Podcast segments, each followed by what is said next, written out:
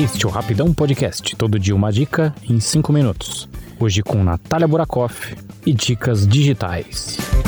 Você pode encontrar a gente nas redes sociais.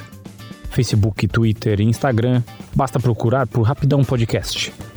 Você também pode nos mandar um e-mail em contato@rapidãopodcast.com.br.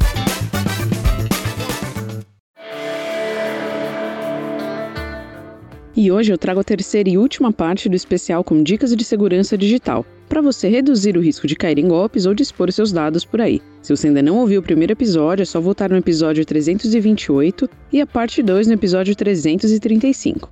E a primeira dica de hoje é sobre fake news. É, na dúvida é sempre bom reforçar o óbvio, né, gente? Então, pessoal, cuidado com os links suspeitos compartilhados em histórias curiosas postadas no Facebook ou enviadas nos grupos de WhatsApp. Chamadas com títulos apelativos geralmente escondem sites suspeitos. Desconfie sempre de promessas muito milagrosas, como Veja como ela emagreceu 20 quilos com essa pílula, ou Chá seca gordura, que é segredo entre as artistas, e até mesmo envolvendo situações curiosas, como Ela desistiu de casar depois de ver essa foto no celular do namorado. Tudo isso é só para atrair o seu clique no site e acabar instalando algum programa suspeito.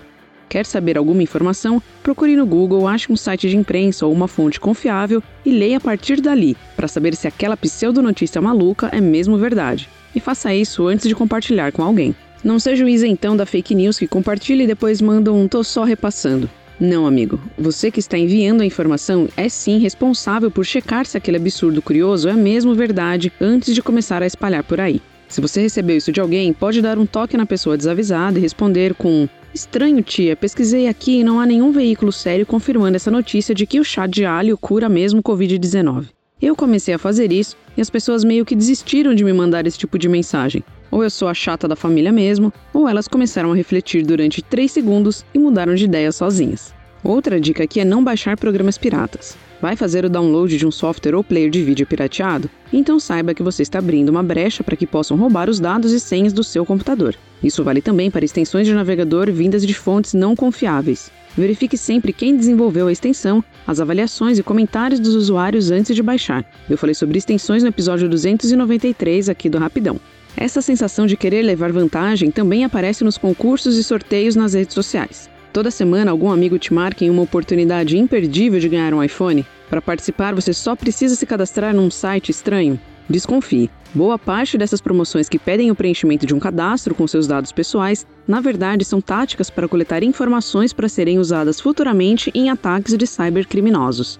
Por falar em redes sociais, não seja o amigão da galera. A febre por popularidade nas redes sociais faz com que você corra riscos desnecessários e acabe expondo informações relevantes da sua vida com pessoas que você não conhece e que podem fazer mau uso dessas informações. Quando você aceita o convite dessas pessoas, elas podem ter acesso a dados que você compartilha somente com amigos. Mas agora que ela é sua amiga, pode ver onde você trabalha, os locais que você costuma frequentar todo dia, como academias e parques, e até mesmo seu e-mail ou número de telefone. O ideal aqui é você fazer uma limpa na sua lista de amigos e rever as suas configurações de privacidade, escolhendo compartilhar as suas informações de status de relacionamento, fotos, trabalho ou onde você mora apenas com seus familiares ou melhores amigos na vida real mesmo. Tome esse cuidado ao compartilhar as suas fotos em stories no Instagram ou fotos no Facebook. Analise sempre para quem aquela informação estará visível, e no caso de postagens públicas, evite marcar o local ou fornecer informações de onde você está.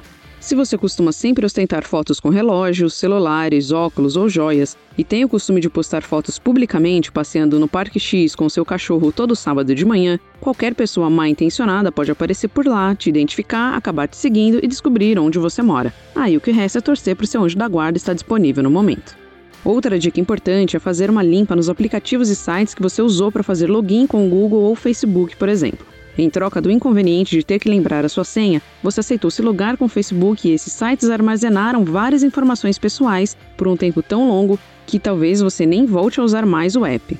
O recomendado é que você desative contas que não acessa mais e delete o seu perfil permanentemente desses sites e aplicativos antigos. Nenhum ambiente estará totalmente seguro e por isso é importante manter os seus dados somente onde você confia e costuma acessar.